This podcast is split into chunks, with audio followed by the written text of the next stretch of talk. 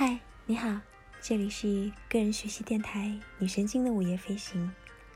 谢谢你来和我一起学习那些让你更聪明的科学新概念。今天我们将要一起学习的是第八十八个概念——判断时距。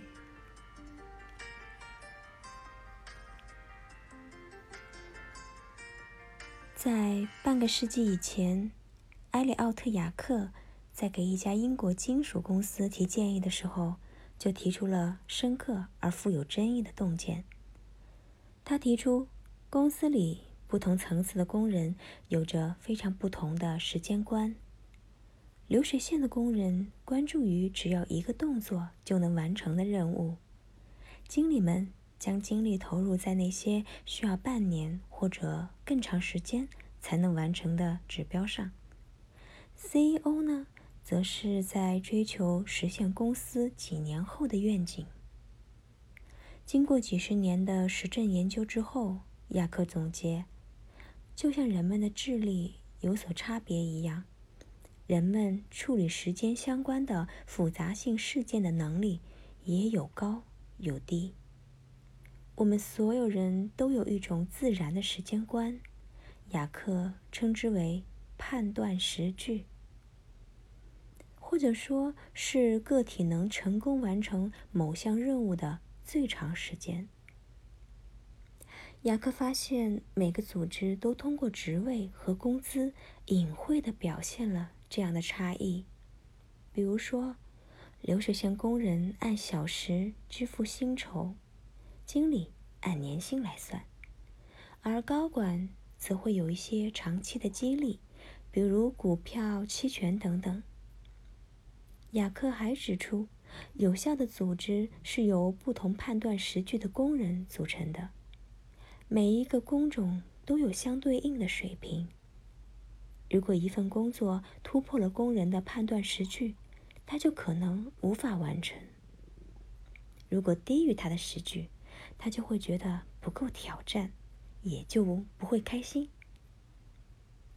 判断时距就是实现有明显时间框架的意图。在雅克的模型当中，一个人可以在分层系统中定位自己的判断能力。一级包括了销售助理或流水线的工人，他们负责处理时间跨度不超过三个月的日常工作。二级至四级，包括了各种管理型的职位。他们的工作时间跨度呢是一年至三年。五级则包括一些优秀中小企业的 CEO 和大公司的执行副总，他们的工作时间跨度是五到十年。在五级之上，就是政治家或者商业奇才了。他们与生俱来的时间跨度呢，有二十年、五十年，甚至更长。而到达八级，则是百年不遇的思想家，就像亨利·福特那样。九级呢，就是像爱因斯坦、甘地、伽利略这样的人，他们是能推动持续几个世纪的伟大运动的杰出人物。雅各的思想在二十世纪七十年代大行其道，后来被攻击为不公平的刻板印象，甚至更糟。而集权分层的思想催生出了阿道斯和施黎的美丽新世界。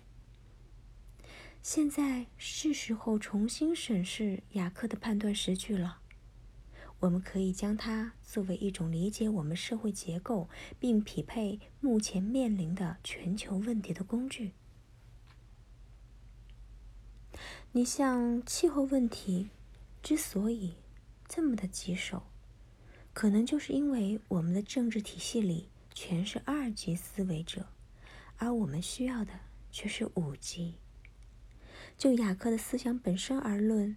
意识到深谋远虑者获胜，还只是一个开始。如果要真正实现这一目标，还需要社会中每一个人都能在时间的框架下进行思考。